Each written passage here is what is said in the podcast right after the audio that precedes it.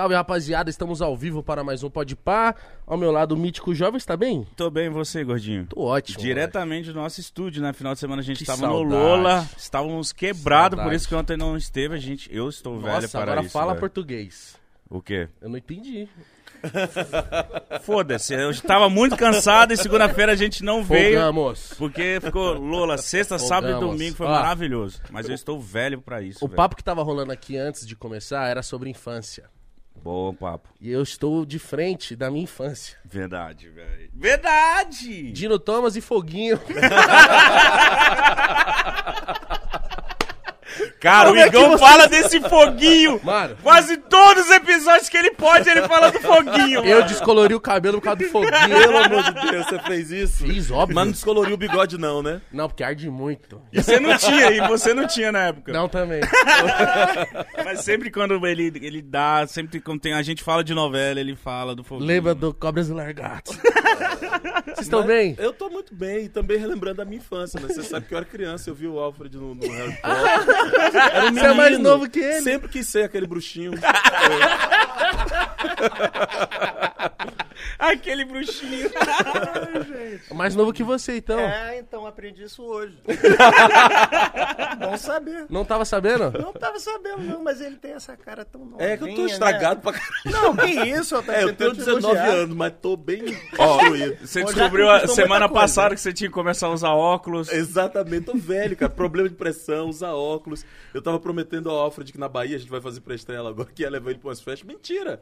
Vou dormir sete e meia. Provavelmente é o que vai acontecer. Cara, é isso que eu fiz ontem, né? Você tava em outro ritmo, eu fui dormir. Eu tô exausto fazendo essa promoção, mas tá valendo a pena. Tá bem bom. tô querendo dizer isso. É um vale, é um trabalho bem importante, mas nossa, eu não tenho Cê- fôlego cê- pra cê- esse... esse ritmo brasileiro é outra coisa, né? Estão tentando me acostumar. Depois se acostume que você agora não vai sair do Brasil. Exatamente. É, isso. Agora Tá certo, eu topo. Ó, antes de começar aqui, falar do nosso patrocinador maravilhoso, que é o iFood. Se você Isso. baixar agora, usando o QR Code tá na tela ou o link tá na descrição, você vai ter 15 reais de desconto no seu primeiro pedido usando o cupom PODPA15, certo? Link na descrição, QR Code na tela, baixe já o iFood e no seu primeiro pedido ganhe 15 reais de desconto mítico. Esqueça jovem. tudo e segue eles também nas redes sociais, né, pai? Exato, mano, eu me sinto muito um radialista quando eu faço a public post. Verdade. Que você não Nem tem sei Instagram. dizer Isso. Não tem. Não tenho nenhuma rede social. Por quê? Por que, que você não tem? Cara, eu nunca tive, foi isso. É o que eu sou velho, né? Eu não tenho essa mania de ficar na internet. Eu não, eu não sei, eu não sei usar a internet mesmo. Você se comunica na ligação ainda. É isso. ou carta. Mandando carta, eu faço isso. Você ainda manda carta? Isso você faz muito lá fora, britânica, Inglaterra, né? tô, né? É isso. Para, tu tá falando sério? Tá Não, sacanagem.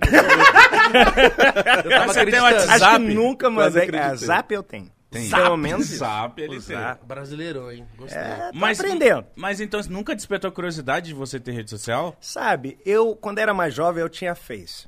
Né, o, o Facebook usava, porque todo mundo usa- usava. Eu tinha uns 17 anos por aí, durante a faculdade, esse período da faculdade, eu usava também, né? Que todo mundo estava usando, mas chegou um momento eu disse, nossa, sabe, eu fico muito tempo lá no Face, mandando mensagem, vendo fotos de pessoas que nem conheço, sabe? Por que que eu tô fazendo isso? Não faz sentido, tem outra coisa para fazer Vou com a viver a vida, né? vida. Vou- É isso, É, é isso falei, mesmo. Por causa do public post. O public É, post. Aí você que vai ter paga que explicar o que que é isso. Paga muito bem as coisas. Acabei de fazer. Agora eu tô me interessando. É, porque né? você tá perdendo. Você, ó, você, óbvio, né? Você perde o lado ruim, que é ótimo, perder esse É. lado ruim. Mas você também perde o lado bom, pô. Que, ó. E lucra bem? O... Oh, olha só, todo mundo nessa empolgação. Vou ter que A pensar um gente mais lucrou sobre aqui isso. igual o Harry Potter, né? Você, Laro, você é bem ligado nas suas redes sociais? Eu sou ligadíssimo. Antes eu não era, não. Achava um saco, achava que era lugar pra postar foto de comida e pra ficar vendo a vida De viagem. outros. É. mas, cara, aprendi por causa de teatro. Eu abri a rede social só porque quando eu fui fazer o orçamento pra divulgar minha peça, que eu ia estrear na mídia oficial, era tão caro que a gente não ia ter dinheiro. Aí eu abri rede social pra divulgar a peça. Aí começou a acontecer uma coisa muito doida, que a gente começou a ir pras cidades, a gente não precisava anunciar na mídia oficial. A gente botava no Instagram, vendia o ingresso em cinco horas. Nossa. Aí por causa disso eu fiquei. Aí depois eu saquei que dá pra ter rede social mantendo os assuntos e minhas características. Tem coisa que eu não falo, que eu não tenho interesse, não gosto. Mas hoje em dia é bacana. E hoje em dia tem também a equipe que ajuda, né? Eles estão aqui até. Qual que era a mídia oficial antes pra sei lá, divulgar uma peça? Jornal, jornal. Nossa. Pagar meia página de jornal, por exemplo, assim, na Muito época. caro? Cara, eu lembro que meia página de jornal pra chamar atenção na estreia custava 20 mil reais. Nossa. um dia, um dia. Abrir a rede social era de graça, né? Mas era E caro. recompensável, tipo. Claro, né? que Do jornal alcance, teve uma então- época que recompensou, mas com a crise, com a- o jornal vendendo É. menos, já não mais. Com a internet aí também, né? É, tá Lembra na rádio também, rádio, era Rádio. caro. Ia na rádio, rádio caro também, tudo era caro. Agora mudou, né? Agora a internet. Agora dá muito trabalho, eu acho muito trabalhoso. Mas é uma ferramenta assim de trabalho mesmo. É uma né? ferramenta de trabalho, mas você tem que alimentar com coisas que não são de trabalho também, Claro, porque faz né, parte do jogo, né? É, faz sentido. Aquela coisa meio íntima ali. Ah, É, Tem gente se- que não gosta, né? Porque se você não alimenta, Hum. o, acho que o próprio algoritmo, É. os números, fala assim, ah, o Lázaro só vem aqui de vez em quando e pra falar de trabalho, eu vou divulgar o Alfred que tá aqui todo dia. Que tá aqui todo Tá dia, postando consumindo. postando É assim que coisa, né? funciona, por isso que a gente se perguntou, né?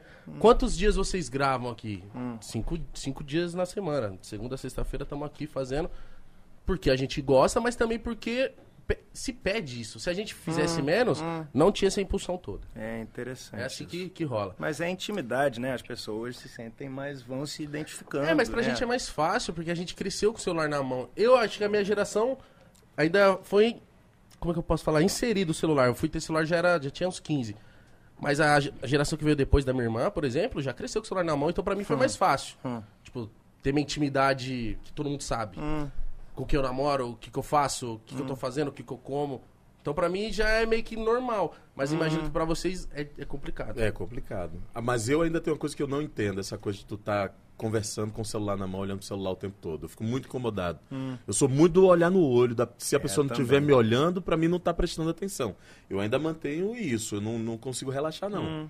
Ah, não, Agora, mas eu é entendi... Cara, mas eu já vi umas rodas de grupo de adolescente, por exemplo, que tá todo mundo com o celular e de alguma maneira eles estão se comunicando. É impressionante. Tem um isso, jeito né? ali que estão. Eu não, eu não domino, acho que nunca vou dominar, mas tá. É diferente. É verdade, É né? diferente. Mas e é fala- uma maneira de olhar no olho do balançando a outro, né? É isso, né? E estão todos no celular. É verdade, a gente se... tá todo mundo trampando ele, mas tá todo mundo no celular. Mas a gente tava falando de divulgação de trabalho, vocês vieram também aqui pra divulgar o trabalho de vocês. Queria que vocês falassem dele também, como é que foi. É sua primeira vez como diretor. É isso, de um podcast chamado Pode P. Verdade. Não, é um filme chamado Medida Provisória, cara, que a gente filmou em 2019. Foi uma atropelada aí pela pandemia, não conseguimos lançar. Mas agora tá chegando a hora. Filme esquisito, mas bom, porque começa como comédia, depois vai pra thriller, depois termina em drama. A gente já foi pra mais de 20 festivais, um monte de prêmio internacional, com um elenco dos sonhos. Eu tô devendo favor até minha próxima vida, porque Você gastou aquelas, todas as suas fichas que todas você as tinha? minhas fichas. Ó, ó o Olha a elenco. moral que ele tem. Olha o elenco, Alfred Enoch, Seu Jorge, Thaís Araújo, Adriano Esteves, Renato Sorrá, Emicida estreando como ator. Nossa senhora. Emicida tá estreando como ator. São 77 atores que estão contando Seu essa Jorge? história aí. Seu Jorge, esqueci Nossa, de falar do. Seu Não, Jorge. você Não, falou, você Ah, falou, Seu falou. Jorge também. Ah, falou mesmo? Mano. É isso que estreia agora 14 de abril nos cinemas. A gente tá aqui já aproveitando fazer esse merchan, pedindo a galera para assistir na primeira semana. É, que faz que a muita gente vai enfrentar né? dois blockbusters, que eu não digo o nome para não divulgar. Isso, isso. Não Um diz. deles tem a ver com ele, Não, inclusive. tem nada a ver. Tem a ver, sim, senhor. Eu vi que tem sim. Tem Eu não aceito. Não aceito. Não tem nada a ver comigo. E a gente Hoje tá não, pedindo pra galera assistir na primeira semana, né? É. Porque. Faz muita filme- diferença, né? Senão a gente não tem o tempo do boca a boca e corre o Hum. risco do filme ficar uma semana em cartaz. A verdade é essa. Rola isso? É Cara, como que rola. funciona essa parada de ficar em cartaz? Te dizer uma coisa, assim, aqui no Brasil, nós temos, no Brasil inteiro, a gente tem quase a mesma quantidade de salas de cinema que tem a cidade de Nova York. No Que isso, no país inteiro? No país inteiro, é. O cálculo é esse. é um pouco Caraca, mais, mas é quase igual a cidade. E aí, o que é que acontece? Quando um filme grande desse, que tem muito potencial de divulgação, chega, eles tomam, sei lá, 2.500 salas, 3.000 salas. A gente, por exemplo, tinha uma quantidade de salas quando esse filme que o Alfred tem a ver mudou a data e antecipou a estreia, a gente perdeu algumas salas. O que significa que a gente tem, assim, a primeira semana para o público ir assistir, ganhar um boca a boca e resistir mais tempo. Só que a gente tem desafio duplo, porque a primeira semana estreia esse filme que o Alfred tem a ver. e, a segunda semana estreia um outro filme grandão também. Então a gente está aí perigando é, não ter tempo do boca a boca. Porque o filme se faz disso também, Uhum. né? A galera vai assistir, gosta, comenta com o outro. Ó, eu quero que todo mundo, o público do Podpah, vá em peso assistir. É mó delícia ir no cinema. E, mano, prestigiar o Lázaro, o Alfred, o seu Jorge. Porra. Emicida, É, mano. cara. Thaís, meu Deus, mano. Muita gente foda. Ó, eu só. Eu quero saber de você. Trilha do Rincon Sapiência, esqueci de falar. Maravilhoso. Trilha do Rincon também, Sapiência, cara. Kiko de Souza e Plínio. Profeta. Na trilha sonora tem Elza Soares, Lineker, Agnes Nunes. Então, é muito, muito, muito brasileiro o filme. É muito brasileiro e, cara, e eu queria muito que fosse um filme que fosse a transposição para o cinema do que é um movimento que a música do hip hop paulista está fazendo. Paulista não, do hip hop brasileiro está fazendo. Eu queria tentar reproduzir isso numa história. É um filme que se passa num futuro, num possível futuro no Brasil, onde um advogado processa o Estado pelo tempo de escravidão. O Estado reconhece, tem que ter alguma reparação social. Só que qual é a melhor reparação? Já que os cidadãos de melanina acentuada, que é como o filme diz que os negros vão ser chamados lá no futuro, Melanina sim. melanina acentuada. Já que eles estão reclamando que vieram para cá à força, então a melhor reparação é mandar todo mundo de volta para a África. É essa a história do filme. Mano. Parece brincadeira. Parece é. brincadeira. Parece. Mas começa como um comedião, cara. Assim, ontem a sessão foi incrível. Você vê que a galera ria muito, no final todo mundo muito emocionado. Caralho, então vai ter esse. Você curtiu? Como é que foi pra você atuar nesse filme? Poxa, uma experiência assim muito boa, muito boa mesmo. Trabalhar com o Lázaro, contracenar com o Jorge, sabe? Seu Jorge é uma referência a Thaís, Renata, Renato Sorra, Adriana Esteves, sabe? Pra mim foi um sonho, sabe? Um trabalho dos sonhos. Mas também eu não imaginava que ia ter essa oportunidade, sabe? De trabalhar assim no cinema nacional aqui no Brasil, que nunca tinha trabalhado em português. Então também foi um desafio desse ponto de vista, sabe? Tentar limpar um pouco meu sotaque, trabalhar com essas muita coisas. fono? Fiz bastante, sabe? Bastante mesmo. E foi difícil isso, porque eu.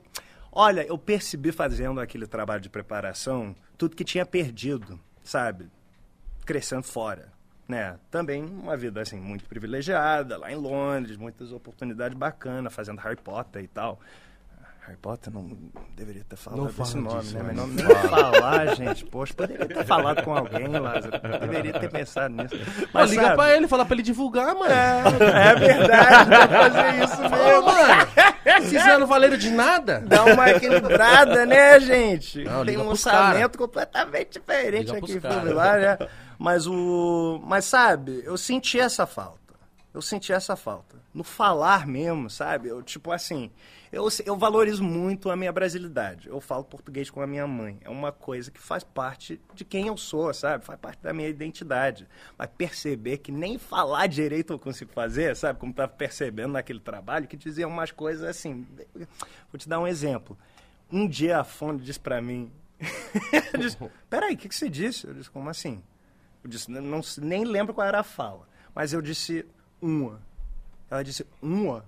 Disse, é, uma, né? Uma, tipo, uma mulher, uma menina. Ao invés de sei uma, lá. né? Em vez de uma. Eu Disse, não, esse M tem que pronunciar o M. Disse, gente, não sabia. É difícil, né? Então, uma- é português, Mas o difícil, português mas é difícil muito demais, difícil, cara.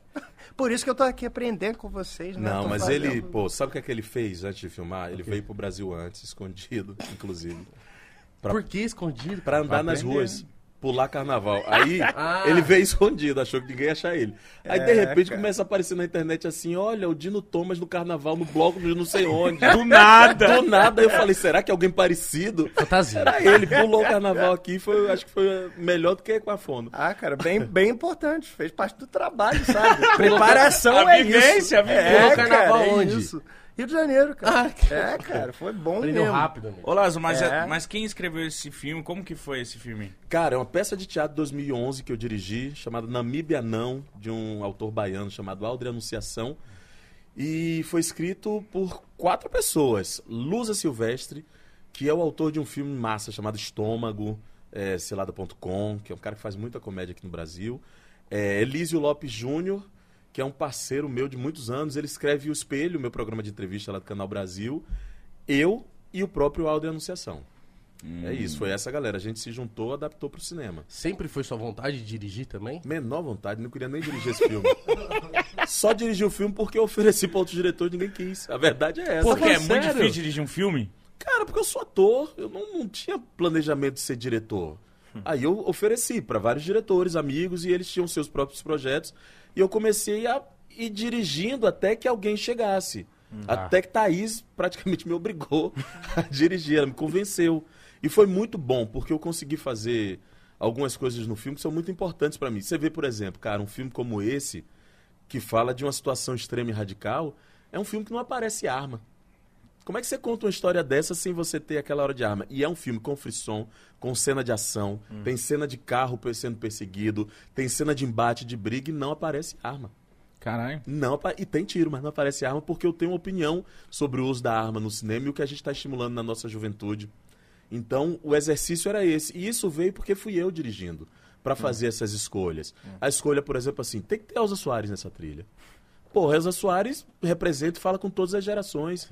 Quem é que tá novo aí também que tá trazendo uma mensagem que a gente gosta? Pô, Rincon Sapiência, vem fazer a trilha. Vambora, porque aí traz também a autoria. Ou seja, nós quatro escrevemos o roteiro, mas esse filme é também de toda a equipe, que foi escolhida a dedo para poder trazer sua opinião para a história. Mas você não sentia que ele ficava meio assim, vendo as pessoas atuar ele. com vontade. É tipo, sabe o que aconteceu Não, ontem? não, faz, faz. Cara, no Red Carpet, ontem que a gente fez, alguém disse: vamos tirar uma foto com o elenco inteiro. Aparece o Lázaro. Ué, você é o diretor, tá fazendo o quê aqui? Tem que pôr a cara.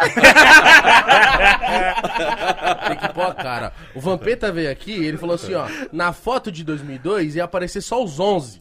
Eu falei, nem fodendo. Que nós tá aqui no banco, nós vai lá também. Vai lá, É tipo, pra aparecer verdade, também. mas é ele falou que é a única foto de seleção campeã do mundo que tá aos 23. Mesmo? Que ele puxou. Caraca. É bom pôr a cara. Ó, mas você Mas falou uma é parada, eu fiquei curioso lá. De armas, o que, que que foi? Foi proposital você não ter arma, você tem uma opinião sobre isso? Se você puder falar, compartilhar com a gente. Cara, eu até posso falar pra você. Tem duas cenas que aparece arma. Uma delas eu vou revelar aqui. Infelizmente já vai ser um spoilerzinho. Mas a cena que aparece arma é o MC da trocando uma arma por um livro. A gente tem visto durante muito tempo, principalmente no cinema nacional recente, muitos pretos com arma na mão, Verdade. como se aquilo fosse seu destino e como se aquilo fosse uma man- a única maneira de resolver sua vida. Ou um estereótipo, né? Ou um estereótipo. Eu, por exemplo, nesses anos todos de carreira, eu não fiz cenas segurando arma. Eu tenho uma cena no Homem que Copiava, onde a arma não aparece, que está escondida, e ele está atrapalhado, aquela arma não faz parte da vida dele, não é para aquilo estar na mão dele. Eu fiz depois um vilão, que foi a primeira vez que eu ostentei uma arma, mas depois de muitos anos de carreira, num filme chamado Mundo Cão, e num outro contexto, num contexto de crítica. E eu queria nesse filme ter essa mensagem também, sabe? Estamos precisando falar para nossa juventude que tem vários caminhos na vida, tem alternativa, sabe? Minha vida foi transformada não foi pela violência ou pelas faltas, foi por momentos que alguém olhou para mim, me deu uma oportunidade, que eu aproveitei essa oportunidade, ou momentos como uma vez, por exemplo, cara, eu estava na escola o dia que eu ia desistir de estudar, porque minha mãe estava doente, precisando trabalhar. Você era molequinho? Molequinho, eu tinha 16 anos, 17, 16 para 17. Tava precisando trabalhar, botar dinheiro em casa, né? Realidade, mãe doente. E eu fui pra escola naquele dia decidido que eu ia largar a escola. Quando eu cheguei na escola, uma professora minha, conto muito essa história porque vale a pena, chamada Idalina. O professor Idalina olhou pra mim, sabe professor de escola pública que sabe o que é olhar da pessoa que vai desistir? Ela olhou pra mim e falou assim: "Tá tudo bem, Lázaro?" Eu falei: "Não, professor, tá tudo bem, tá tudo bem." Aí ela falou assim: "Não, não tá tudo bem. E eu sei que você quer fazer alguma coisa que não é boa pra você. Vou te dizer, não faça porque tem caminho." Que lindo. isso. Nossa, Nossa. mano. Cara, pô, isso aqui mudou minha vida. Não saí da escola, Claro. me formei, nem me formei como ator, me formei em técnico em patologia, trabalhava no laboratório. Mas foi importante ouvir isso. Assim, eu carrego essa responsabilidade nas histórias que eu vou contar. Eu quero falar dessas coisas, oferecer outras alternativas. Caramba, que diferença fez, né? Uma sensibilidade da sua professora de, tipo, só uma palavrinha que ela deu ali já, tipo, Mudou. eu realmente é estava impressionante. afim de fazer algo que não ia ser bom pra mim, né? É. E Alfred, você sempre quis ser ator? Sempre. Meu pai é ator. Então, sempre eu me identifiquei com isso bem jovem, sabe? Vendo ele fazendo filme, teatro, assistindo ele no palco, sabe? Aí depois todo mundo aplaudia. Então Disse, Nossa, deve ser bom isso, isso, gente. Parece divertido. É, então sempre tive esse sonho, sabe? Mas Essa lá você fez cursos, escola? Não, então, eu. Olha, eu queria muito, muito, muito fazer. Eu falava com meu pai sobre isso o tempo inteiro, já muito jovem, sabe? Tipo, uns oito anos, sete anos, falando, mas como é que é interpretar? Eu queria muito fazer, e enchia do saco dele. Mas ele, com qualquer bom pai, né, dizendo: olha, se você quer realmente fazer, tem que estudar, tem que aprender de que se trata, sabe? Você tem que meio ir juntando as ferramentas para poder fazer esse trabalho, que não é só brincadeira, né? É tipo uma coisa que tem que aprender a fazer direito. Então, ele me ensinou um soneto de Shakespeare. Eu com uns oito anos. E ele estava na primeira temporada, do, do, a temporada inaugural do Teatro de Shakespeare lá em Londres, que é um teatro que é uma réplica do teatro que o Shakespeare construiu com os parceiros, sabe? Tipo, de madeira, teto Nossa. de palha, sabe? É um lugar incrível. E, e eu fiz uma pequenininha apresentação lá fora, sabe? Apresentando meu soneto e ele me ajudou, sabe? A gente ensaiou. Então aí eu já comecei aprendendo pouco como fazer essa interpretação de texto, sabe? Ainda mais trabalhando com um texto complicado, com um soneto de Shakespeare, sabe? Isso não é uma coisa assim. É, você não começou fazendo coisinhas pra criança, né? Não, foi. o negócio foi bastante. Mas eu tinha esse interesse, sabe? Pra mim, Foi isso não era tranquilo. chato, sabe? E, é, virou tranquilo porque eu. Sabe? Porque eu Tinha prestigiei, eu tinha assim. essa disposição, eu queria aprender sobre isso. Então o que que acontece? Depois disso, eu fiz uma peça de teatro no- naquele mesmo teatro, no Teatro de Shakespeare. Porque chegou uma companhia de teatro lá na minha escola pedindo que todos os meninos se apresentassem, que está fazendo uma peça, isso no Globe. E eu disse, não, não vou me apresentar, por quê? Fazer teste para isso? Não vou conseguir. Eu já achava que não ia conseguir. Mas também tinha outra coisinha acontecendo aí que eu não queria me expor. Eu não queria que alguém me dissesse, não, você não tem talento para isso. Sabe? Não queria receber esse não. Eu já estava me duvidando, sabe? Eu era muito exigente com mim mesmo. Eu achava, nossa, se eu não conseguir fazer o trabalho direitinho, não vou conseguir, eu não vou, sabe? Não vou me julgar, jo- me, me jogar. E o que, que aconteceu? Eu voltei para casa, falei com meu pai. Ele disse, mas peraí, você não tem interesse? Tem. Você não queria fazer uma coisa dessas? Queria. Então tem que se jogar mesmo, sabe? Tem que, tem que ter coragem e fazer, sabe? Pelo menos isso. Vai e tenta. Se não tentar, sabe? Que, que, o Jorge disse uma coisa, o seu Jorge disse uma coisa bem, bem, bem engraçada para mim ontem. Ele disse, olha, aquela, Aquela voz, voz, nem, voz cons- nem consigo fazer, né? Mas todo mundo reconhece, todo mundo sabe como ele fala. Aí ele disse, quem não, quem não chora não mama. Mas é isso. É isso. Sabe? Tem que se esforçar, tem que comunicar à vontade, pelo menos. Eu fui, falei com meu pai, ele falou com a companhia de teatro e disse: Olha, meu filho está querendo muito se apresentar, não se apresentou no teste, mas tem alguma outra fase onde ele. algum outro lugar que ele possa ir para se apresentar? Ele disse: Ó, a gente vai fazer uma exceção para ele. E eu fui para essa segunda fase do, do- do- do- deles convocando os atores, sabe? É, Essa teste que eu fui fazer e consegui um papel. Foi daí que surgiu o Harry Potter, que alguém me viu nessa peça. Ah. Você não podia ter falado de novo, mano. Ai, gente. Pisei na bola, né? Nossa senhora. Pô, então foi dessa peça você já foi pro Harry Potter? É, direto não, porque o que, que aconteceu? Os produtores de elenco do Harry Potter, mesma coisa, chegaram na minha escola. E a mesma coisa aconteceu. Pedindo para todo mundo se apresentar no teste, porque estavam fazendo um filme, Harry Potter. Eu já conhecia os livros, sabe? Porque ado- eu me amarrava naqueles livros, adorava mesmo. mesmo. E, e- e eu não me apresentei de novo, fiz a mesma coisa Medo? medo. Foi isso. Também tinha outra coisa acontecendo aí. Eu, cara, eu conhecia bem os livros que eu acho que naquela altura tinham eram só dois livros, né? O, primeiro da Philosopher's Stone, o, a Pedra Pedra, Filosofal. Filosofal e a Câmara de Secretos, né? Isso. E, o, o- e eu disse, gente, tem um menino negro nessa escola. Eu, que parecia, que é o Lee Jordan, que é o amigo do, do, dos gêmeos, sabe? Os irmãos do, do, do Ron.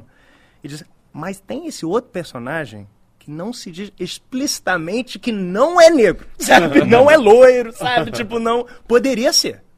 Mas achava que era, sabe? Que teria pouca oportunidade para passar, por isso, pela cor da minha pele. Ah, nossa. Então mano. também existia isso. Mas o que, que aconteceu? Não me apresentei de novo, fiz a mesma coisa, a mesma bobeira de sempre. Né? Demora, às vezes a gente demora para aprender as lições que a gente tem que aprender na vida. No meu caso, era bem isso. Mas um produtor de elenco me viu fazendo a peça que, se não fosse por, por aquela conversa que tive com meu pai, nunca teria feito. Viram o meu trabalho e disseram: vamos chamar ele para fazer um teste para Harry Potter? E aí eu fiz o teste para aquele outro personagem, que nem eu disse, o Lee Jordan. Mas disseram, mas ele é meio jovem para fazer esse papel, porque o, aquele personagem já tinha que ter mais idade e tal. E me chamaram para fazer o Dino Thomas. E foi isso, assim que começou. Mó sorte, né? Não, não é sorte. Ah, mas também faz parte, Não, né? faz parte, parte, mas não é faz só parte isso. da história. Mano, que louco, mano. Que Mesmo, louco isso né? aí, cara. Então você tava. Então, quando você era moleque, você tava mandando muito bem no teatro. Pra, pra, pra você, você não foi ainda te chamaram mesmo É. assim. É, né? Foi bom isso. Quem me dera que você fosse desse Sempre assim, jeito, né? né? É bom as pessoas te chamando. Quer trabalhar com a gente? A gente adorou o seu trabalho daquilo, sabe? Mas Mas, não, não é assim. sempre assim, sabe? Tem que se jogar. Eu aprendi, assim, fazendo o contrário. Sabe, me dei conta que não dá pra continuar desse jeito. Eu preciso encontrar um pouco de coragem, né? E fazer, me jogar, e me expor sabe? E ter confiança naquilo que eu estava fazendo, no meu talento, e dizer, se vocês não gostarem, tudo bem. Mas pelo menos eu tentei, sabe? Mas você era muito novinho também, né? Pra ter essa É. maturidade. É difícil. É, difícil mesmo. E você lá, você tinha a sua, a sua. fa- Você tinha alguém da família artística? Nada? Tu acha Algum mesmo? músico, alguém? Ah, não tinha nada. Não tinha nada. Nada? Nada, nada, nada. Escola também. Foi na escola. Escola, mesma coisa. Pequeno, eu comecei com 10 anos de idade. Também, Muito bem novo, cedo. viu? Muito novo. Da escola. Era mais fácil na escola eu fingir que era uma pessoa pra falar alguma coisa do que enfrentar uma conversa. Então sempre tinha uma peça de teatro eu fazia, mesmo sem nunca ter assistido uma peça. Até que a filha da diretora do meu colégio trabalhava no SBT de Salvador e começou a me chamar para fazer umas sketches no programa, assim, um menino que conversava com o Papai Noel e tal, até que foram fazer uma novela aqui em São Paulo chamada Colégio Brasil no SBT. Você tinha quantos anos? É, eu tinha uns 14, 15 já. Que era uma versão do Carrossel brasileiro. Essa novela eh, existiu, foi feita. A professora Helena era Maria Padilha, atriz. Foi feita, só que aí o SBT, assim, o salário não era bom e não tinha casa pra ficar. Aí meu Nossa. pai falou, mas tu acha que eu vou mandar você pra São Paulo sozinho? Eu não vou largar meu emprego. Meu pai me proibiu. Eu fiquei Você é seu Cirilo. Exatamente. Exatamente. Exatamente. Era a versão brasileira do Cirilo. Meu pai não deixou, não fiz. Você ficou Fiquei muito puto, mano. Muito, mas foi a melhor coisa que ele fez. Por quê? Porque aí eu fui estudar. Aí eu tive a chance de estudar a profissão. Porque eu não, não sabia, eu era, era espontâneo, eu tinha vontade, mas eu não sabia o que era o teatro. Aí entrei no Bando Teatro Lodum, que é o grupo dos atores que faz o Apaió. Aqueles atores e atrizes todos são o meu grupo de teatro na Bahia. E por lá eu fiquei sete anos, todos os anos fazendo teatro, aprendendo. E aí só depois saí de lá e fui para Pernambuco. Minha primeira parada foi Pernambuco, fazer teatro, depois São Paulo, depois Rio de Janeiro. Que linda E você se formação, né? acostumou fácil a tá viajando assim, tão novo, sem família, sem nada? Cara, eu viajava com um tutor. Tinha algum membro da. Olha que coisa, tinha, comecei há tanto tempo que tinha algum membro da equipe que tinha que assinar a responsabilidade por mim. Aí eu era proibido de sair do hotel. Pra almoçar, eu tinha que almoçar com alguém perto. Aí tinha um horário de estudar, que aí alguém ia lá me cobrar a lição da escola. Ah, então você era aquele grande diamante bruto que, tipo, não, vamos cuidar aqui, ó. É porque se não cuidasse, eles podiam ir presos, né? Era mais por isso, eu tô achando. E, e qual foi a sua primeira novela? Primeira novela, Foguinho, Cobras e Lagartos. Sério? Primeira novela, não fazia ideia do que estava fazendo. Eu tinha jura? feito- Claro, cara, eu tinha feito muito cinema. Fiz Madame Satã, fiz O Homem que Copiava, é, Como Carandiru. É muito bom, mano. Aí fiz esses filmes, aí chega na Globo, quatro câmeras, que é já uma coisa que é uma loucura. Assim, isso aqui, eu olhava. na primeira semana da novela, tem duas cenas que eu olho pra câmera. Porque eu ficava fazendo assim, eu via a luz vermelha acender, eu fazia isso. No meio da cena, eu olhava. achava esquisito. Se você Isso, Helena! E ele olhando pra câmera. assim. Foguinho, Foguinho falando com o pessoal da, da sala, de casa. Exatamente. Caraca, eu acho que o mano. Foguinho só deu certo justamente por isso, por uma inocência que eu tinha daquele lugar. ali. E eu usei essa inocência a favor. O personagem foi ficando meio uma criança, uma criança, porque era a minha inocência olhando aquele lugar. Assim, eu não sabia direito o que estava fazendo.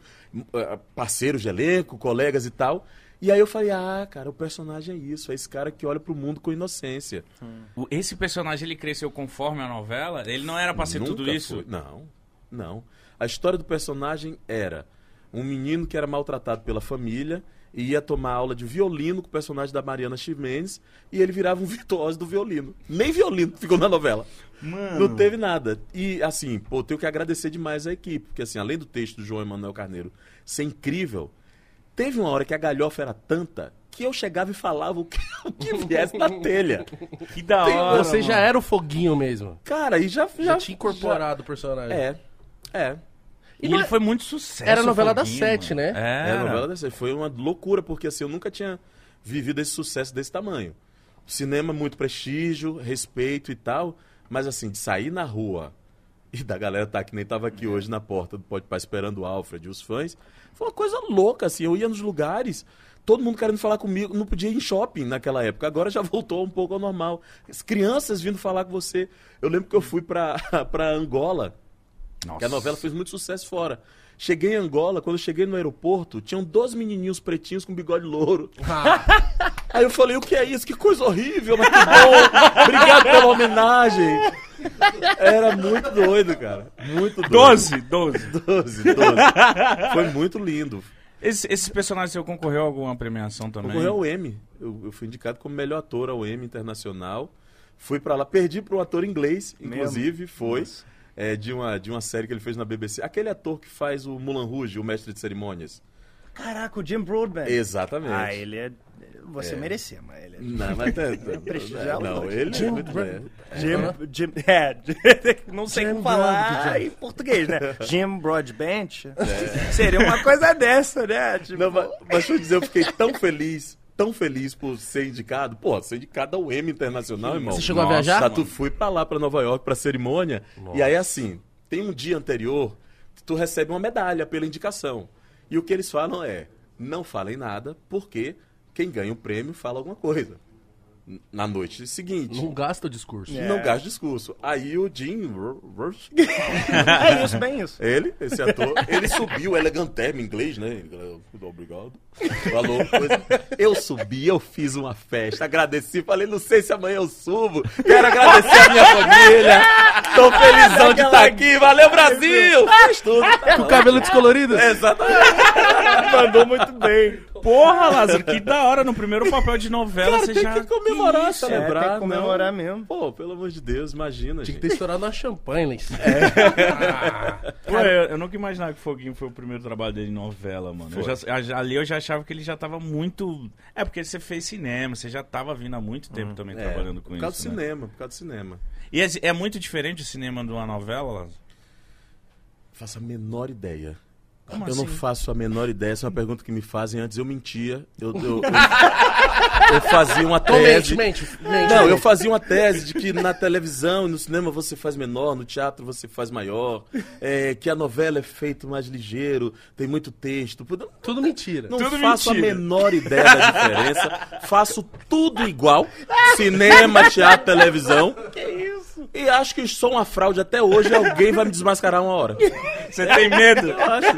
Em algum momento eu faço tudo igual. Eu, eu decoro o texto e falo. Eu não sei. Pessoa, diferença. mano, ele abre o zíper, Wagner Moura. o cara não É sabe da a mesma geração, né? Você Mesma geração. Wagner é meu amigo desde que eu tenho 16 anos de idade. Nossa. Nossa, mano. Onde que vocês se conheceram? Salvador, no teatro, ele era um cara esquisitíssimo, que o apelido dele era OVNI. ele só andava, ele andava com cabelão, assim, na frente da cabeça, do rosto, roupa preta, andava no teatro todo esquisito, assim.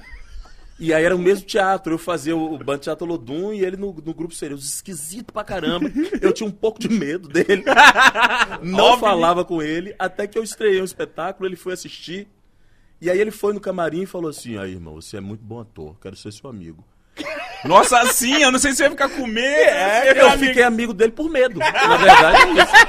Eu falei, vamos, vamos, claro, vamos, vamos. Vamos, mas foi assim que Ele te começou. esperando fora do teatro, né? Todo dia tinha virar amizade mesmo. Aí a gente Vamos virou ser- irmãozão, assim, desde a Bahia. A gente saiu da Bahia junto, né? Viemos quando a gente foi pra Pernambuco, foi com o mesmo espetáculo de teatro. Ele é padrinho do meu filho, eu sou padrinho do filho dele. Que foda. É- Nessa época que vocês viraram amigos, vocês nem sonhavam o nível que vocês iam estar hoje. Mas nunca imagina, gente. A gente tava feliz só de poder fazer teatro. Eu, quando eu comecei a fazer teatro, eu trabalhava ainda antes no hospital, né? Minha rotina era seis da manhã, seis da manhã acordava, cinco e meia às vezes, ia pro interior da Bahia pro hospital, trabalhei no hospital, que trabalhava fazendo exame de sangue, fezes e urina, né? Essa foi minha vida por muito tempo. Nossa. Aí trabalhava de 7 às 5 e meia no interior, pegava o ônibus, chegava em Salvador 7 horas, ensaiava teatro de 7 às 10. E dia seguinte, assim, três anos da minha vida foi isso. Pode. É. Mesmo tendo função, quando Cara, você eu tinha não sabia que eu ia ser ator. Tá e pra certo, mim, é. ser ator, fazer teatro, era uma coisa que me fazia bem, mas eu não sabia que dava pra você viver disso. Hum, Era um Eu hobby que. Não, cara, eu fiz teatro sem ter assistido teatro. Você acha que eu tive acesso a teatro? Hum. Minha família não me levava pro teatro, não tinha grana, não tinha cultura de ir pra teatro. Então eu fazia um negócio que me fazia bem, mas eu não sabia o que era teatro. Eu não sabia o que era um refletor, Hum. um palco. Mas desde sempre desinibido, então. Me desinibia pra, pra ser ator. Hum. Mas eu não, não tinha. Gente, a maioria das pessoas. Quem foi no teatro? Na infância, que a família levou, teve acesso e tal. Não tinha Hum. nada disso. Primeira vez que eu vi uma peça, eu falei, caralho, o que, é isso? Que coisa boa. Como é que faz pra fazer isso? Que eu não sabia direito o nome. Ganhei um ingresso do colégio. Sabe quando vai aqueles projetos da ingresso pra escola pública e tal? Aí cheguei no Então teatro foi uma falei, experiência assim, bem marcante. Nossa. Naquele momento você disse isso não que eu quero esqueço fazer. nunca. Quando a luz acendeu, o nunca tinha visto o refletor. Eu falei, caralho, quanta luz. Achava um As pessoas bonitas atuando. É, que pô, isso, as né? roupas. É, não, isso deve ser diferente quando você vê a primeira vez. Mas você tava falando. A sua mãe é brasileira? É, O carioca. seu pai. Meu pai é inglês. E como que foi? Você nasceu pra lá? Você nasceu nasci aqui e lá, foi pra nasci lá? em Londres. Os meus pais se conheceram no Rio de Janeiro. Meu pai estava fazendo uma turnê com uma peça de teatro, uma adaptação do, do, do Dom Quixote. Só tô dizendo assim porque eu estava dizendo pro Lázaro outro dia que eu tô lendo, relendo Dom Quixote, que eu estudei espanhol na faculdade e tal.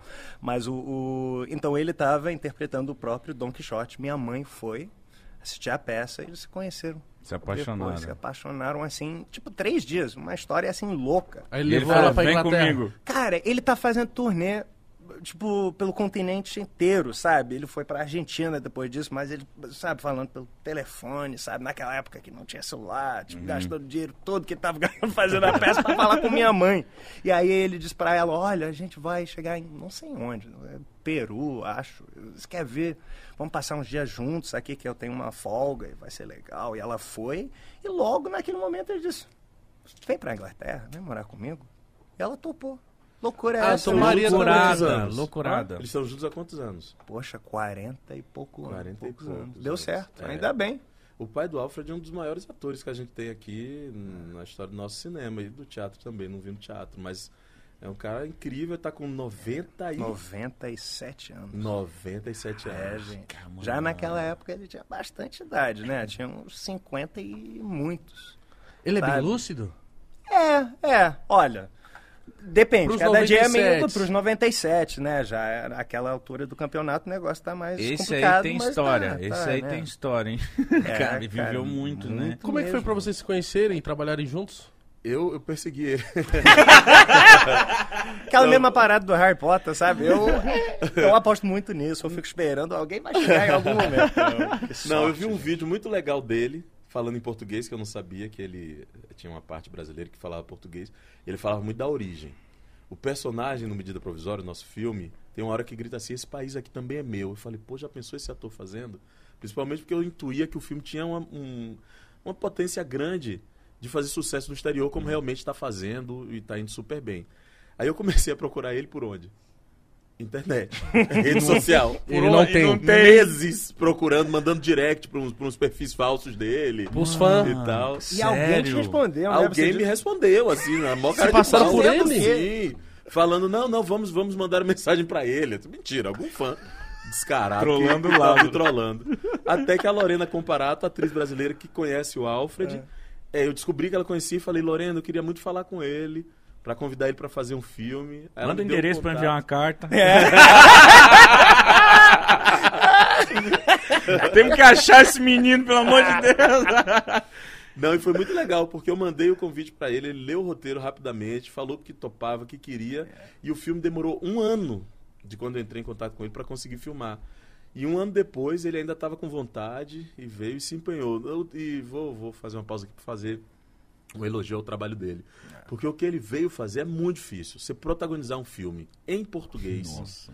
Um filme que não é simples de fazer por tudo que carrega e ele é de uma dedicação que é impressionante. O trabalho do Alfred no filme, cara, vale a pena ver porque Ah, obrigado. o menino é bom demais. Ele é bom demais, muito bom ator. É muito, Valeu, muito sou muito grato por você tá. estar. Cara, mas que também fofo. É mais lindo. fácil. Mas é, ó, eu me sinto assim, eu fico assim muito emocionado ouvindo ele falar desse jeito porque me ajudou muito, apostou em mim, sabe? Eu mesmo não teria apostado.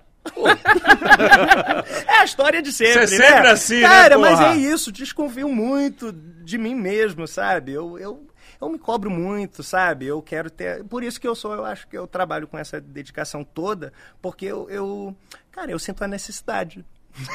Se acreditasse mais no meu talento, talvez eu. né, não Seria mais de tá- boa. É, cara, mas não, eu, eu. Ó, também é uma coisa que meu pai me ensinou, né? Que, tipo. Aí no palco, filmando num set, você não tá de bobeira. É trabalho, é divertido. Isso faz parte, sabe? Faz parte do trabalho. E você tem que encontrar essa.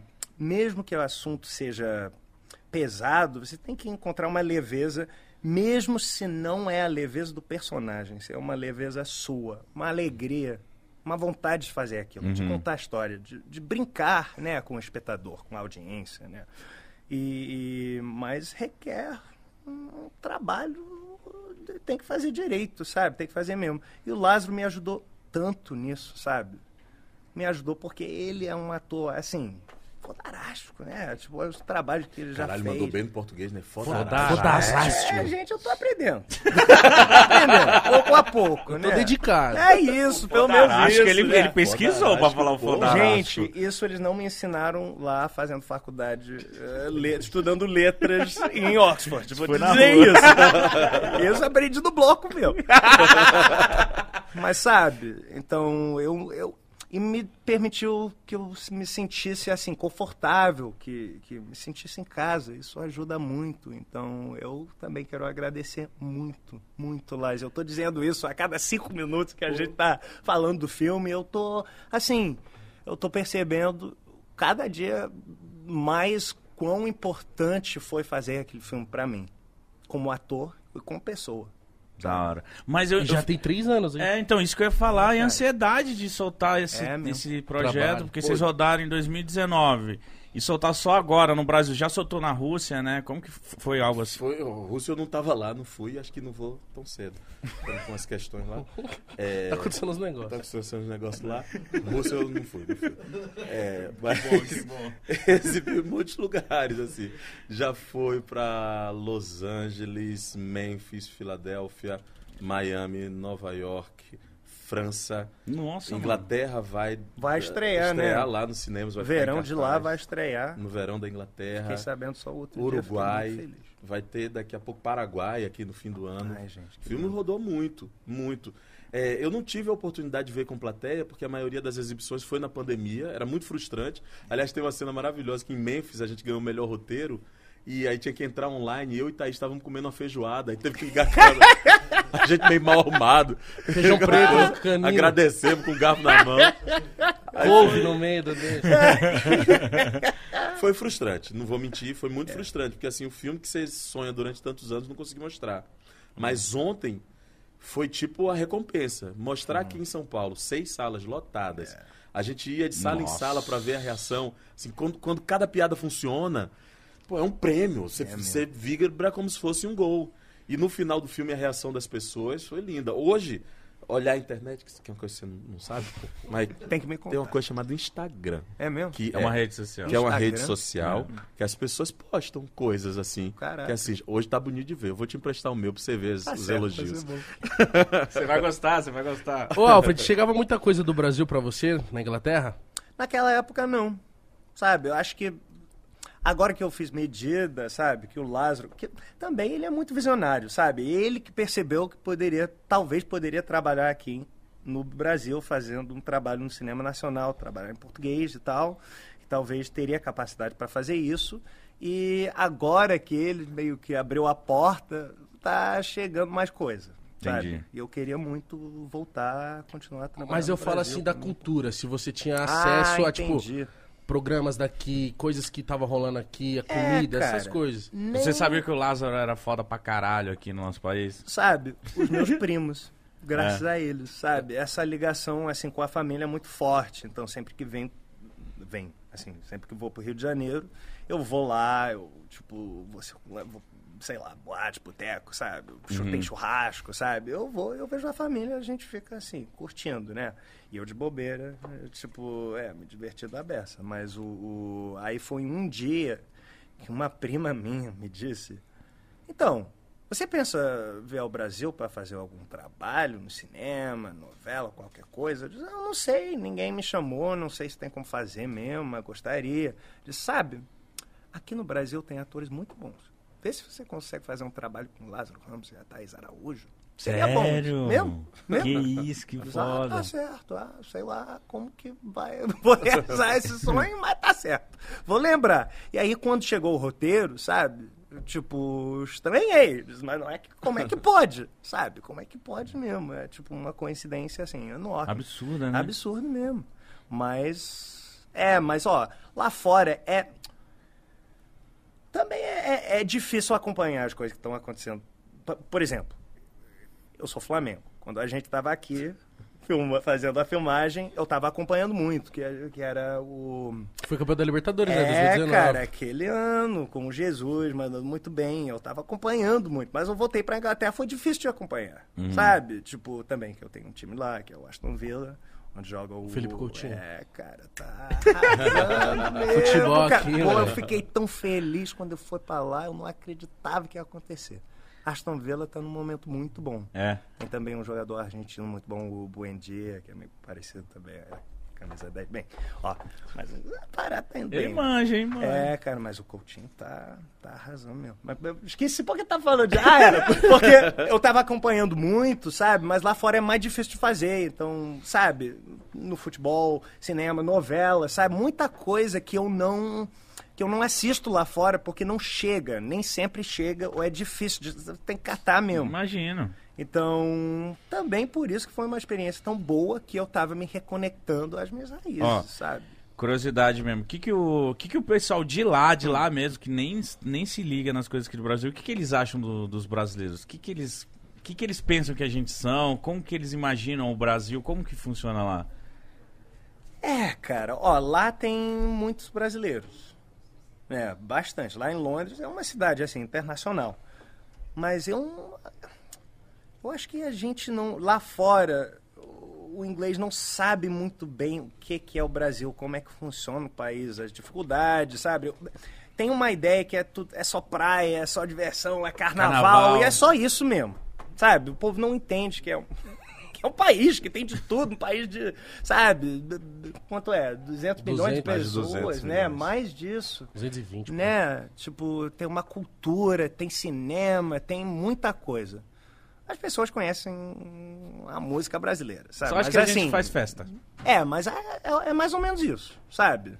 Não sabem, assim, da, da complexidade do, do, do país, que tem Uhum. muita coisa, que tem muita cultura, que também tem, sabe? Que é um... É, é olha, ia dizer que nem qualquer lugar. Não é, né? O Brasil é um país único, mas... mas é essa coisa da ignorância. Quando você não conhece, você não sabe o que, que tem, você não sabe que o negócio é mais complicado, é mais diverso, sabe? Tipo, Uhum. tem uma diversidade, né? De, de povos diferentes, né? Na etnia, na cultura, na música, na comida, sabe? Não sabem que, E que o muda muito, é bem diferente. e que muda muitas vezes de uma rua pra outra. É. É, mesmo. Muda muito. pô. É isso. completamente diferente. Exatamente. O Mitch que é do Belém do Pará, Hum. lá de cima do É. país, e eu sou daqui de São Paulo. Lázaro é da Bahia, É, você é da Inglaterra, então só olha isso aqui, essa mesa, como que ela é. Esqueci o nome. Diversificado. Mas isso aí ela é. Mas eu queria saber de você, por você ficar tão famoso molequinho, Hum. se isso te atrapalhou nas fases da sua vida. Sabe? Porque é uma exposição muito grande, cara. É, mas eu diria que não fiquei tão famoso quando era mais jovem, sabe? Por quê? Porque o, o- claro, aquele filme que eu fiz, aquele, aquela Aquele série de, de filmes Do bruxinho. fiz, né? Daquele bruxinho, esqueci o nome, não vale a pena dizer de novo, né? Mas o, o, o meu papel não era assim, tão grande, sabe? O Dino Thomas, o personagem que eu, que eu fazia, é um personagem assim, faz parte da história, é amigo dele e tal, do, do tal protagonista, que eu não vou dizer o nome, mas o. Mas não, sabe, não tem aquela importância na história. Uhum. Então, eu não era assim tão bem conhecido, sabe? Não, não, as pessoas não me reconheceram tanto, sabe? Não rolava tanta tietagem, não era um negócio assim bem, bem bizarro. Que todo mundo tá me parando cada cinco minutos para tirar foto, fazer tudo isso. Isso já mudou com o How to Get Away, que é uma série que teve bas- bastante alcance e eu com a Viola Davis, que realmente é a protagonista, mas eu, sabe, tendo um trabalho assim de mais importância, né? Tipo, Aqui no Brasil fez muito sucesso também. Muito é, sucesso. cara, fez muito sucesso. Eu estranhei com isso. Não imaginava que ia fazer tanto sucesso fora dos Estados Unidos, É sabe? mesmo, Porque eu cara? não, eu não É sabia. porque pra gente era grande, assim. Quando eu vi o primeiro o- episódio, eu falei, que série é essa? É, muito engraçado que a gente conversa com você e sua percepção é outra, né? É mesmo, é mesmo, porque eu não sabia. Olha, eu não tinha feito televisão, que nem você naquela época que você fez o, o Foguinho. Eu, eu acho que tinha feito assim, uma participação bem pequena naquele. num seriado de, de, de. numa minissérie da BBC chamada Sherlock, que faz aquele ator, o Benedict Cumberbatch, e outro chamado Martin Freeman. Foi, foi bastante sucesso lá. Mas eu, sabe, tipo, não tinha muito o que fazer, não. Era um papel bem pequenininho. E, e, de repente estava em, em Los Angeles, não, que a gente filmou o, o episódio piloto em Filadélfia. Eu estava lá gravando com a Viola Davis. Mas eu não. De novo, mesma história de sempre. Não acreditava que iam querer fazer, sabe, a temporada inteira. Achava que ia ser só isso, porque lá isso se faz muito. Eles vão, gravam um episódio só e aí dizem sim, vamos fazer ou não, não vamos. E a maioria das, das séries que eles fazem, não que eles gravam o, o primeiro episódio, o piloto, não passam a ser filmadas, sabe? Tipo, a temporada inteira. Deixam. Então eles fazem assim, tipo, não sei, tipo, centenas de, de episódios de, de seriados diferentes e ninguém faz, ninguém filma, dizem, se recusam de, de fazer aquilo. Uhum.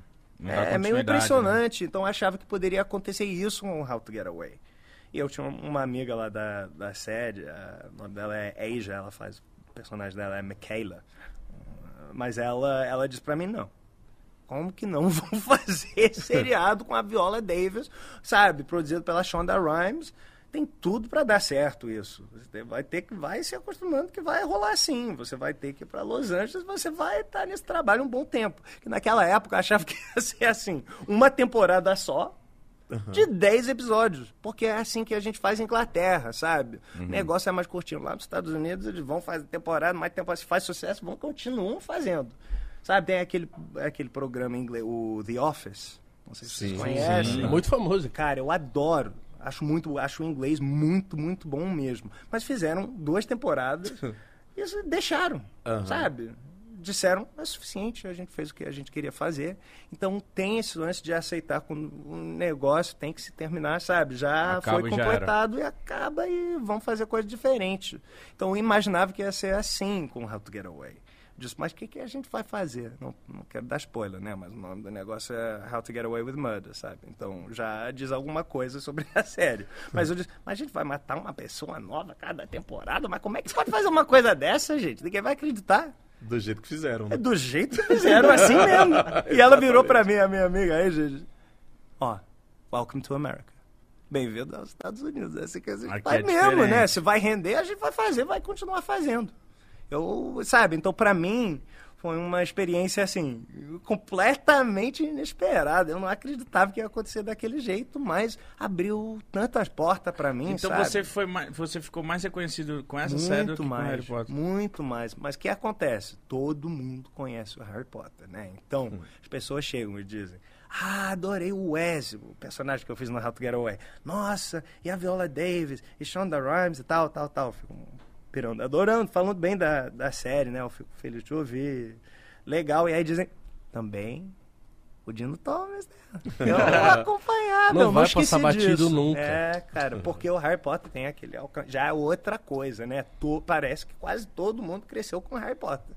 Eu cresci lendo aqueles livros, sabe? Fazendo os filmes, todo mundo acompanhando. É, e então, eu cresci assistindo. então, no mundo inteiro. Cara, vocês então, têm quantos isso. anos? Eu tenho 25. Eu tenho 31. Gente, Cara, é. Tchau. que a gente é velho, né? Eu tô me sentindo um idoso. Mentira. Eu não. E eu mais velho ainda. Para. é verdade, você é mais velho que ele, né? Você é mais velho que ele. É, Mas aí você foi falando assim que lá nos Estados Unidos a galera prolonga mesmo. É. Né, o... como- Caramba, tá... The Walking Dead. Nossa, essa aí prolongaram até demais. Fizeram até outras séries dessa série. Sabem ganhar Mesmo? dinheiro. Não, e o doido é que a gente assiste, né? É, Você vai assistindo E é ali, igual esperando essa- acabar. É, você sabe vendo. que tá estendendo, mas você vai vendo. E você lá, você, teve um momento na, na sua vida que você era muito reconhecido por papéis que você fez? Já te chamaram o nome. Ih, Foguinho! Ah, sim. Não só Foguinho, Foguinho, Mr. Brown e o Paió. Até hoje. Ô, pai, ó! Fala Paió pra mim aí, toda hora eu ouço.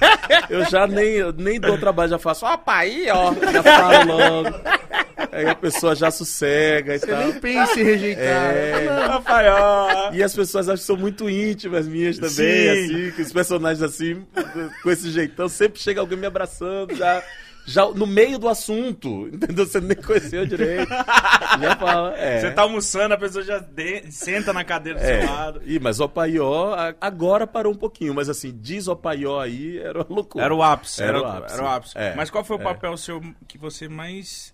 Sabe, que você deu mais trabalho de fazer, que foi o maior papel assim que você acha da sua carreira? Ah, rapaz, todo mundo fala muito do Madame Satã. E realmente foi um filme que eu tenho muito orgulho, deu muito trabalho de fazer. Mas tem uma diferença. Eu tinha 21 anos de idade, tava chegando, queria muito acertar. Então as dificuldades apareciam, eu nem queria saber. Ia na coragem fazendo. Mas tem um filme que até reestreou agora aí no streaming, chamado Cidade Baixa, que, assim, foi Filmaço. difícil. Foi muito difícil de fazer. Por vários motivos. Boxe, que eu não tinha habilidade nenhuma, então eu tive que aprender a lutar boxe. E eu fui fazer aula nas academias de boxe da periferia de Salvador, que é ali onde o Popó se formou também. Então eu fui fazer a aula no modo uh, mais tradicional que se tem, né? Você vai troca a luva. É isso aí. Vai, troca a luva, troca a luva e vai lá. Depois você pega um pouquinho de técnica. Ficou Então, bom? Pô, cara, na época eu fiquei bom. Tanto é que quando eu fui pro Rio de Janeiro, eu continuei a praticar boxe na academia do Cláudio, que fica no Morro do Cantagalo, por um tempo. Professora Kátia, beijo, professora Kátia. Depois os caras começaram a querer dar murro em mim. Aí, Ah, você não é o bom do box. é.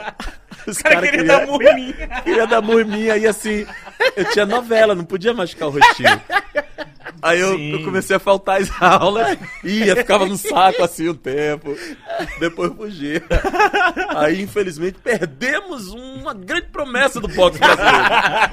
Porque a galera queria dar murro em você. Tem que retomar agora. Agora que eu tô velho, agora que eu não retomo mesmo. Você não pratica nada, Lázaro? Não pratico nada. Mentira. Ah, não. Não, agora eu voltei capoeira. Voltei Ó. capoeira, não, voltei. Não, ele tá falando, "Ah, box que eu tô velho, capoeiro, cara. Capoeira é pior ainda. Você sabe da chibata? Não é chibata? Meia lua? É meia lua. Chibata na Bahia é outra coisa, Então. inclusive. Meu pai é paraibano, lá é outra coisa também. Desculpa, é porque em Minas, chibata é aquele meia lua assim. Eita, é o encontro de uma mineira com um baiano. Mas... Me dê sua chibata. Não, Não. não, pode, gente. Não, desculpa, não é chibata que se fala. Mas esse, então, se fosse o papel que você acha que foi o... Foi, o mais difícil que eu acho foi esse. Foi o mais difícil. E, o, e tipo, eu acho que fascinante na, na, na profissão de vocês é vocês chegarem e encontrar um personagem totalmente diferente de vocês. Um desafio. Deve ser muito legal você pegar assim e falar, mano, caralho, eu vou ter que entrar nisso aqui de uma forma muito maluca. Eu acho que isso deve. O que, que é o mais fascinante na profissão de vocês? Pô, isso é bem bacana, sabe? Mas aí você vai fazendo esse trabalho, essa pesquisa, sabe? Trabalho de preparação, ensaiando, e aí você vai descobrindo semelhanças, sabe? Você encontra um. É um encontro mesmo entre você, o artista, e o personagem.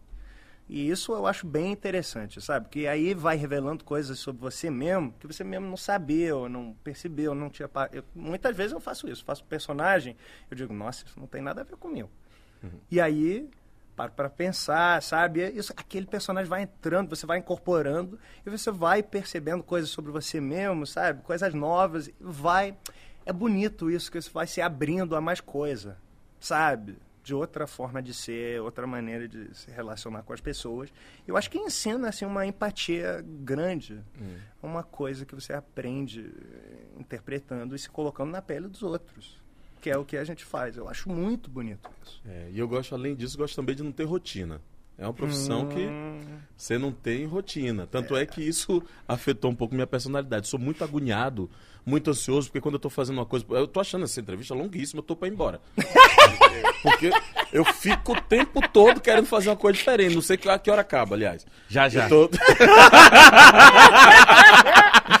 porque é, eu acho que eu peguei esse vício da profissão, porque eu não tenho rotina. Assim, todo dia eu tô aprendendo uma coisa nova, eu tô me colocando no lugar de uma pessoa, tô tendo que me desafiar, principalmente depois que você trabalha há muito tempo, todo mundo já conhece seus truques como ator. Eu já tô trabalhando desde 10 anos de idade, então cada personagem você fica buscando uma coisa que mantenha o interesse das pessoas por você. Que esse é o grande desafio de depois de tanto tempo, né? Mas é um prazer tão grande de você nunca o dia tá morno. Nunca o dia tá morno e nunca falta assunto. Sempre tem assunto. Amanhã já tem Bahia. Amanhã É vai. bom assunto, né? É, bom assunto. Você gosta, né? Adoro. Morava lá quando tinha Oxe, seis foi um anos. tom sexy, não entendi nada. Você viu? Você viu o que ele falou, como ele fez? Eu falei, você gosta, Você né? gosta, né? E ele fez assim pra Que mim, ó. é isso, cara? Adoro. Por que, que você meteu Eu isso? tô, doido, eu tô doido pra ir pra Inglaterra. Só que lá eu sou Chelsea. Ei, Chelsea, cara. Chelsea. Eu tenho um carinho pelo Chelsea. Por quê? Porque deu o Mundial pro Corinthians e tirou do Palmeiras.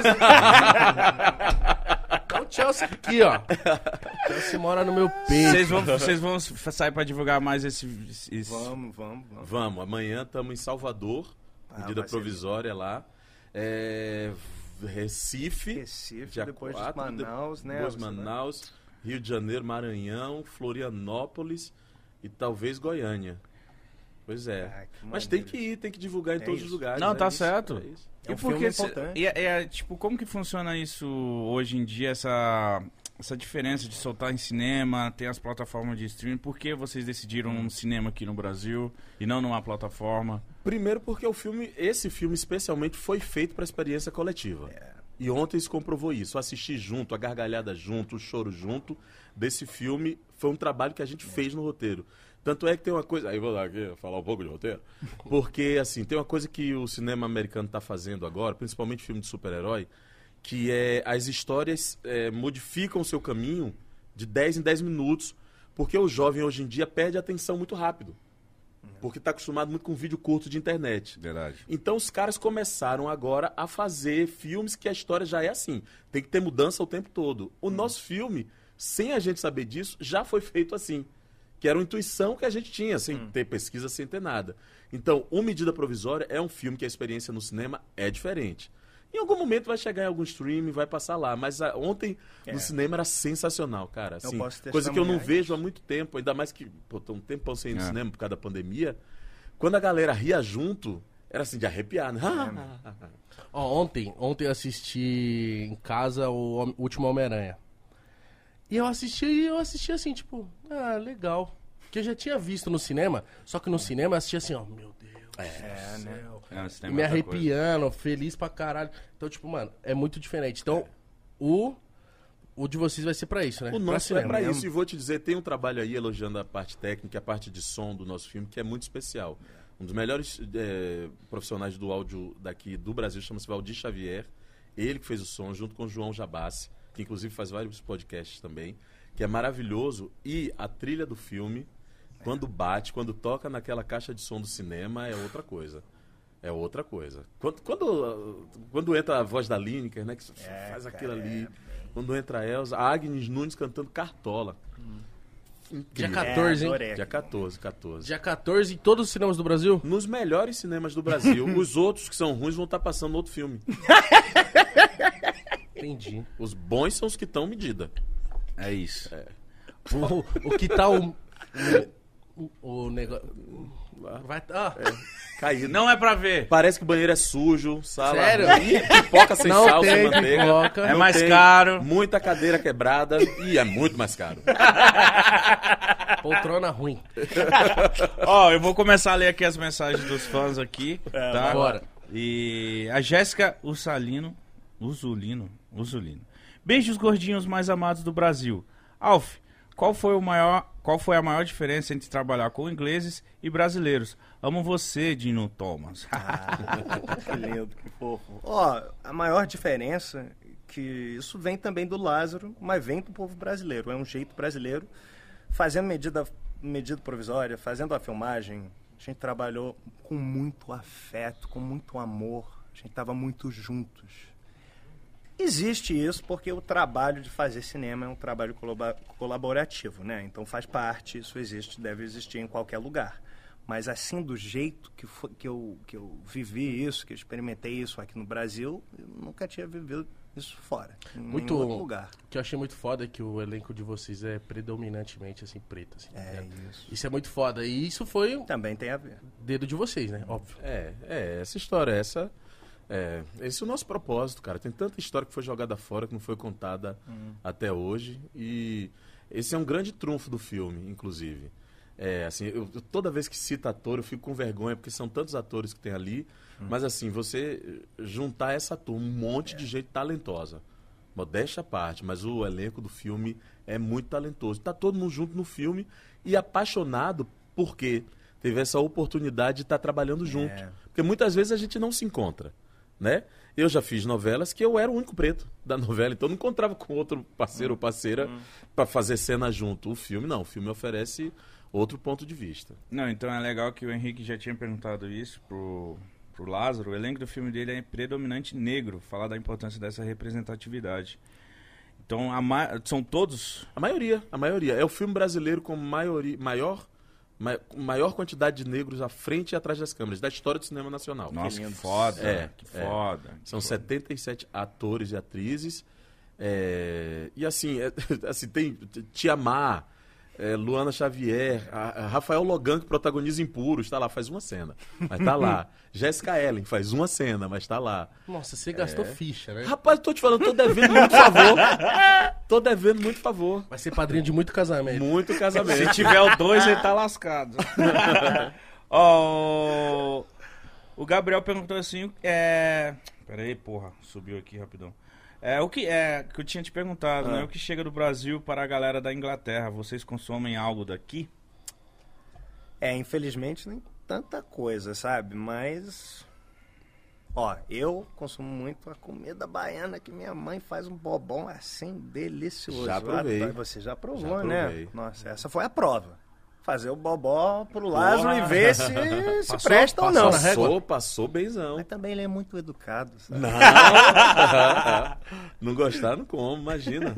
E Mas- o futebol brasileiro, né? Música, futebol, essas coisas as pessoas conhecem. E ele É joga, viu, né? futebol bem. Manja? Bem, eu não diria bem. Ó, eu jogo na zaga. Quem joga bem não é zagueiro, né? Vamos ser bem sinceros. Mas o zagueiro tem gostado do futebol. É, É, isso, é ó. isso. Aí. Essa Boa paixão resposta. eu sinto. Boa mesmo. Vou Você devia ser corintiano, eu te falei. Porque Inglaterra e Corinthians ali, cara. Nossa. Puxa, é, eu vi essa conexão aí. O Guilherme falou assim, Lázaro, em O Paió você recriou um texto do Mercado de Veneza.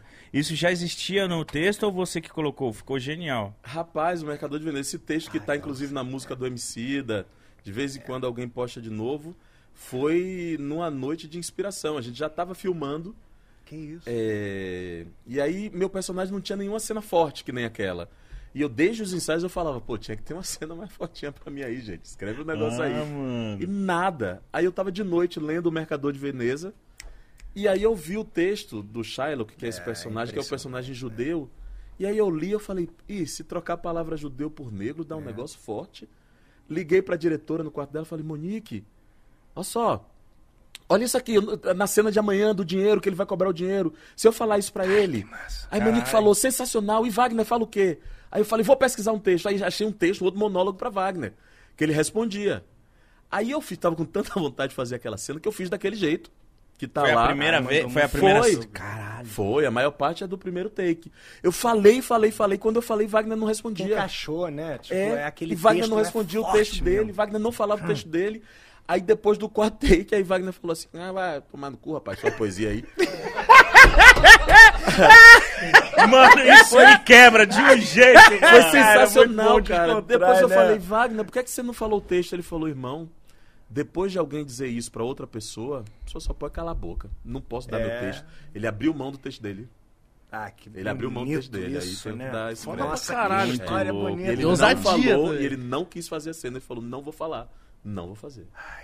E você, na, época- na hora que você tava falando, você tava, não tava pensando, fala porra, minha... ou você deixou fluir?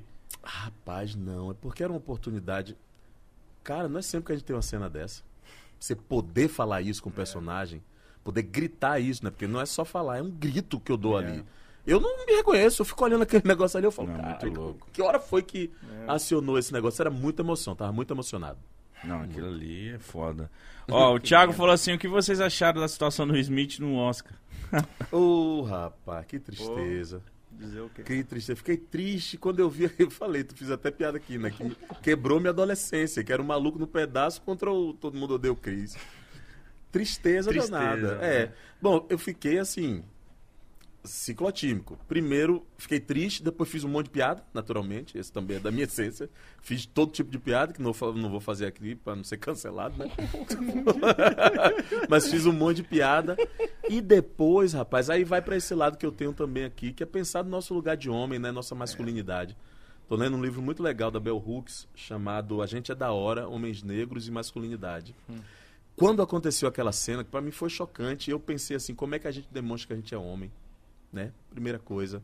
Segundo, onde é que tá a nossa é, nossa incapacidade de ter limite? Porque se trata de limite. Ali, né? Limite. E vou falar dos dois lados. Também Né? acho. Foi uma tristeza profunda, cara. Profunda, profunda. Mas ele se desculpou depois e tal. Mas é uma cena. Será que ele vai, vai perder o... E posso dizer, eu, eu, eu disse assim, rapaz, eu podia viver isso. Eu podia viver isso. O que é que aciona isso numa pessoa, irmão?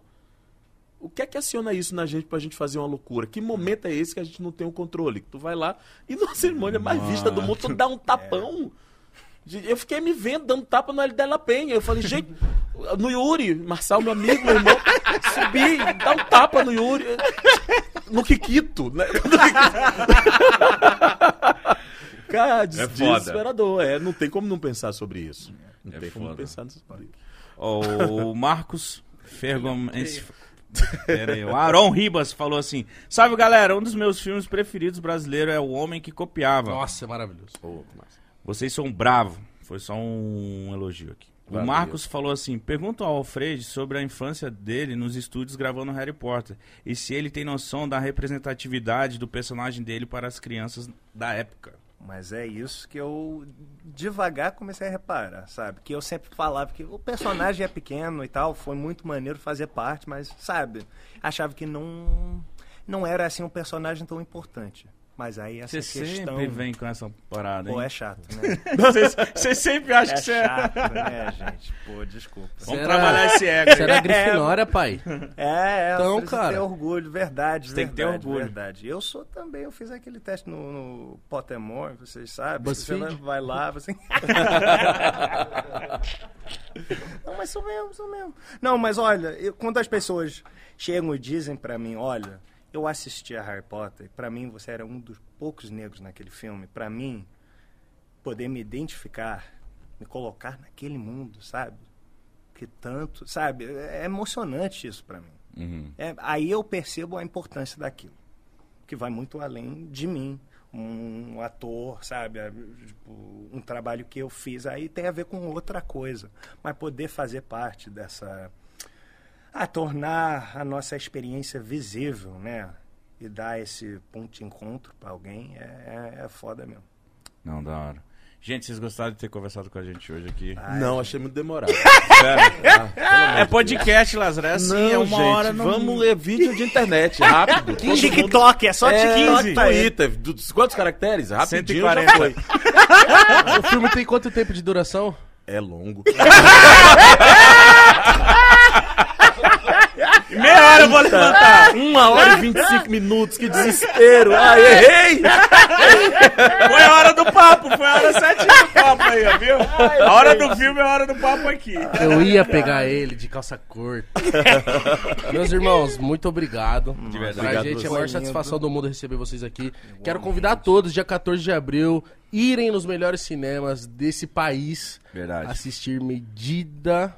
Eu esqueci o segundo nome, você acredita? Provisória. Provisória. Podia ser o quê? Não, eu ia Medida? falar medida certa, falando, fantástico esse. Medida provisória, gente, por favor, dia 14, Não vai assistir outros- agora. outros filmes, Não, não, ó. Você Medida vai divulgar provisória qual? Ah, medida provisória, não tem erro aí. é, o negócio tá claro.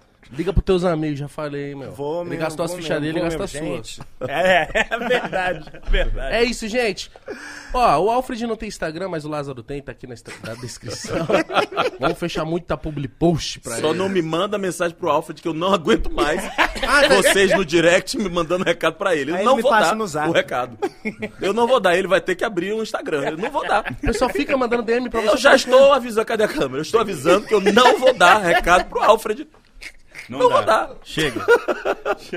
Gente, é isso. Deixa o like, se inscreva aqui no canal, certo? Espero que vocês tenham gostado de verdade. Dia 14, viu? Não esquece. Não esquece. Místico. Gostou? Dignidade já. Cara, é o Leão Lobo.